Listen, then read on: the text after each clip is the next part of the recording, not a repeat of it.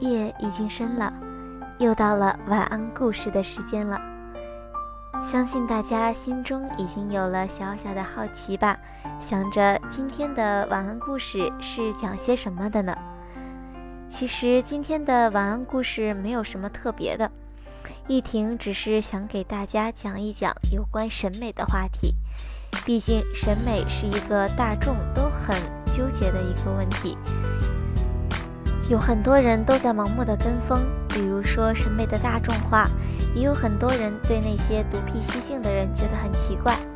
说到审美，大家都认为很深奥，其实审美代表着一种生活方式，而生活方式则代表着一个社会的价值观念。就比如说，我们中国人认为四合院是美的，而四合院的生活方式是四世同堂。四世同堂的价值观念可以说是儒家的核心价值观孝。再比如，西方人觉得高楼是美的，这是因为工业革命之后，西方人大多数都居住在城里，城里人都住在公寓里，其背后的价值观念是西方核心家庭的生活方式。在西方，成年人很少有两代人同居在一个公寓里面。一直到两千零八年的金融危机，才有很多失业的年轻人被迫回家啃老。而西方主流的家庭生活方式背后，又是西方个人主义的价值观念。同样，服装的审美不会超越价值观念，但是多年来，我们的服装设计一直是跟着西方的价值观念走的。中国和西方在审美上的区别，有点像地主和资本家的区别。老地主和资本家最根本的区别是对自然的态度。老地主是农民，靠天吃饭，对自然有一分敬意，三分怕；资本家是要征服自然的，要让自然为人类服务。而老地主管的是农民，而靠天吃饭这种事情，不确定因素太多了。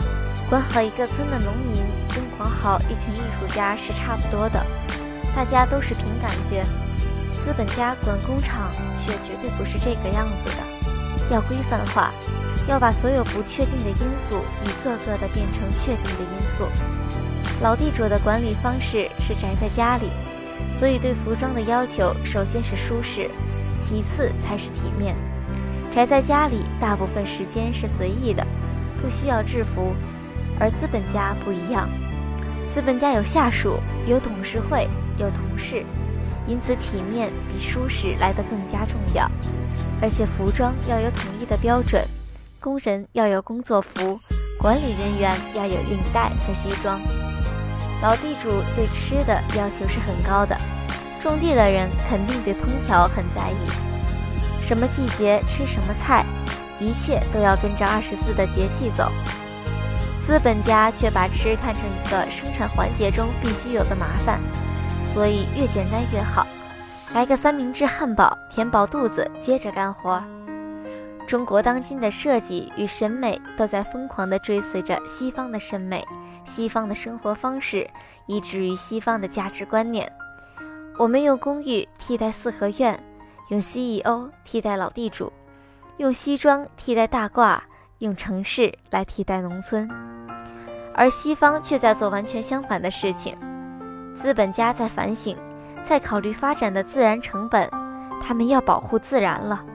他们开始回归，开始尝试自给自足的生产方式。一家人，一块自留地在养育蜗鸡，而我们的设计师还是紧跟着西方的步伐，却没有看到西方已经逐渐的变成东方了。中国人有几千年小农经济的生活经验，可以说。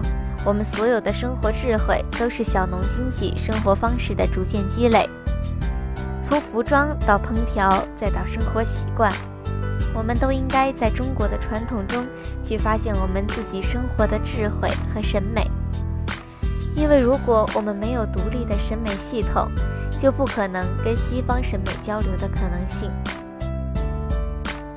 这就是为什么今年的 Met Ball 选择了中国电影和西方设计师对话，而不是中国设计师，因为中国设计师至今还在重复西方人刚刚说完的那半句话而已了。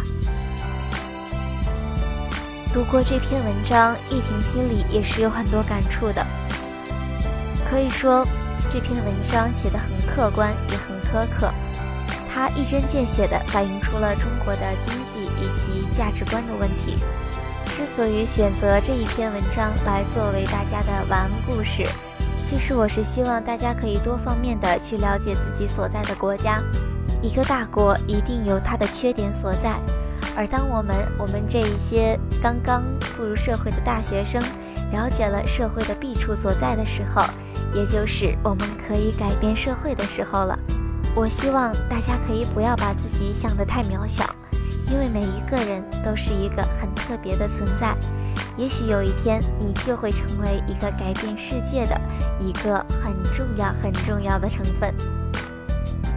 话不多说了，估计大家也差不多想赶紧投入梦乡的怀抱了。